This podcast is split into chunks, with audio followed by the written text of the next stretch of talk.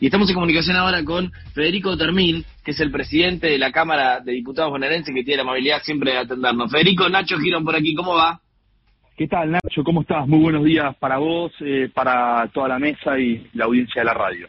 Bien, como siempre, un placer saludarte. A ver, antes que nada, una, una consideración general de, de, cómo, cómo se está trabajando eh, a nivel político. Digo, hablamos con el presidente de la Cámara de Diputados bonaerense en el marco de esta pandemia y en el marco de también las otras cuestiones que estamos contando, donde por ahí está un poco más ríspida la relación gobierno y oposición que en el principio de la pandemia, que todo era concordia. ¿Cuál es el análisis de lo que está sucediendo hoy eh, en ese sentido en la provincia de Buenos Aires, Federico?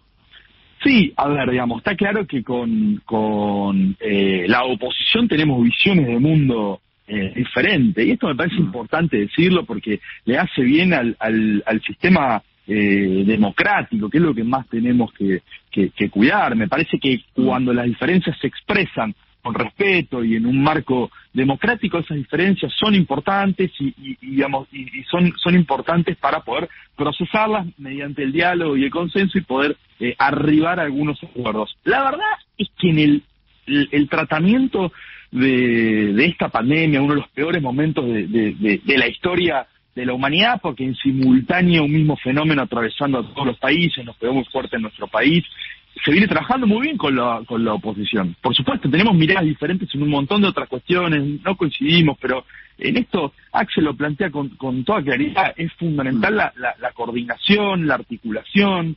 Eh, escuchaba que, hablabas antes con nuestro ministro Daniel Goya, la verdad que la provincia de Buenos Aires se hizo historia en materia sanitaria, se duplicó la cantidad eh, de camas, digamos, se, se, hicieron tantas camas que permitió que el sistema sanitario no, no colapse. Mm, mm.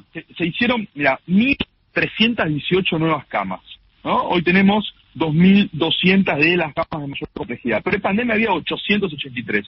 ¿Quién hizo inversión que hizo el gobierno de la provincia? Con la articulación con todos los intendentes, todo el espacio político, la verdad es que la situación ha sido mucho más complicada. Bien, ahora, en ese sentido, ¿no? Digo, y, coincido, la, política también es discutir un poco, en el medio, por supuesto, de este contexto, pandemia que lleva a algunos problemas económicos, y se me ocurre, digo, uno de, los grandes temas que atraviesa la provincia en, esta, en esta época tiene que ver, por ejemplo, con lo que es las usurpaciones, ¿no? Hay, hay un tema en Guernica todavía a punto de resolver. Hace que si lo es verdad, había sido bastante concreto, ¿no? Con esto de es ilegal, el, el, tema de las, de las usurpaciones, pero había dando vuelta, te pregunto justamente por eso, en, en, el Congreso bonaerense, ¿sí? en la legislatura bonaerense, había dando vuelta una ley que impide los desalojos. Te quiero preguntar, para actualizar esta información, ¿en qué quedó eh, eh, esa ley y cuál es la postura del gobierno en este sentido? Sí, pero en eso había una, una eh, tergiversación de la información. De hecho, mm. esa ley que vos mencionás, Cambiemos la votó, salió por unanimidad mm. en la legislatura. En ambas cámaras se refiere puntualmente eh, a, aquellas personas que alquilan y que en el marco de la pandemia tienen alguna dificultad bajo ningún punto de vista a un terreno nuevo. La ley es muy clara, muy muy explícita en, en, en, ese sentido, digamos. A ver, lo, que se busca es cómo resolver un, conflicto tan complicado como el de, el, de, las tomas, digamos, los que estamos en el conurbano hace mucho mm. eh, lidiamos con esto, usurpar la propiedad privada está mal, no solo porque es un delito, sino porque lo que queremos es que la gente pueda vivir dignamente y el que usurpa está condenado a vivir mal, no es una solución para nadie, es malo para el que le tomaron las tierras, es malo para el que se va a vivir a un, a un terreno eh, baldío y que no tiene los servicios. Por eso me parece que en, la cuestión de vivienda es una de las cuestiones de fondo en las que es fundamental un consenso eh, democrático tendiente a reducir la desigualdad.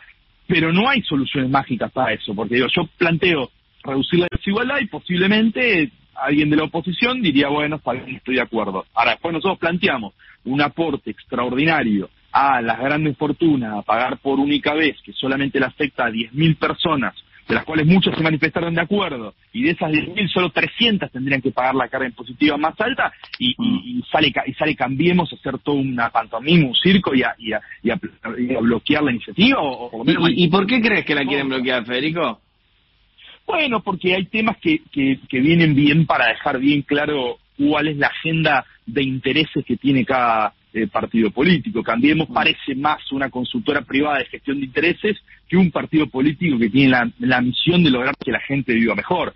Digamos, gobernaron con irresponsabilidad los cuatro años defendiendo una minoría muy, muy menor, valga la redundancia, pero para, para enfatizarlo, estaba hablando de que se le quiere cobrar un impuesto, perdón, un aporte extraordinario eh, que abarca solamente a las 10.000 personas que tienen más de 200 millones de pesos eh, y, y, y, que, y que Cambiemos salga a oponerse con, con, con esa fiereza y demás, bueno, deja claro cuál es la agenda que, que representan. Eh, déjame sumar a Jorgelina Vidal, eh, nuestra columnista política. Jorgelina, buenos días. Buen día, buen día, Federico. Te, te corro un poquito del eje y quería consultar. Bien, todo bien. Quería consultarte porque todavía está muy fresco la resolución que hubo con el tema del levantamiento de la policía en reclamo de mejoras salariales los cruces que tuvo Bernie con algunos eh, intendentes y está en debate el tema de la policía local a la que Bernie rechaza o, cuestiona bastante. ¿Cuál es la postura que tienen con respecto a esto, teniendo en cuenta que los intendentes la habían pedido incluso por ley?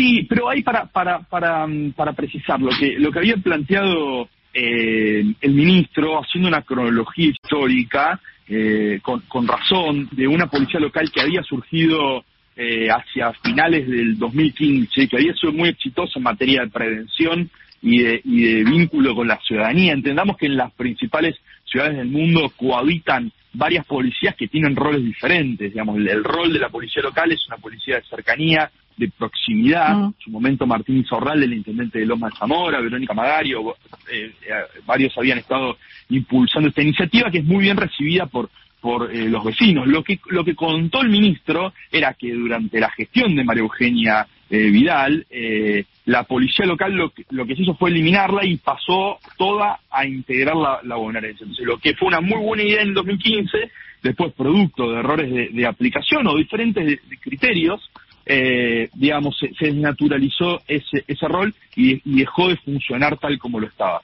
Me parece que claramente el, tema de la seguridad es un tema eh, complejo, multicausal y, es interesante, lo, lo, plantean los intendentes, poder tener la posibilidad de que, de que, de que exista un, cuerpo de, policía que, que, tenga un rol más de, prevención en lo que es centros comerciales, escuelas, espacios públicos, plazas, eh, parada de colectivo. Nosotros necesitamos proteger al, al, laburante que todos los días temprano eh, se va a tomar el, colectivo y que muchas veces puede estar eh, eh, desprotegido. Pero en ese sentido se viene trabajando también con, mucha articulación. Yo veo a veces que hay como, como mucho, mucho empeño por, por, por plantear diferencias que, que después en, la práctica no, no son tales y, venimos trabajando muy en conjunto. Bien. ¿Te queda algo, Jorgelina? No, contestarte entonces si, si este tipo de implementación está prevista en el plan que se lanzó eh, de, refuerzo, para la seguridad en la provincia de Buenos Aires, si está contemplado que vuelva esta fuerza entonces. Bueno, lo, lo, lo planteó eh, muy bien el ministro y lo está articulando con, los intendentes, digamos, hay que robustecer a una policía que venía atrasada salarialmente de los últimos cuatro años, que venía atrasado en lo que es en materia eh, de equipamiento, y, se va a conversar con, con, los intendentes a ver cuáles son las diferentes opciones para mejorar el tema de la seguridad en el conurbano. Bien, bien, importante.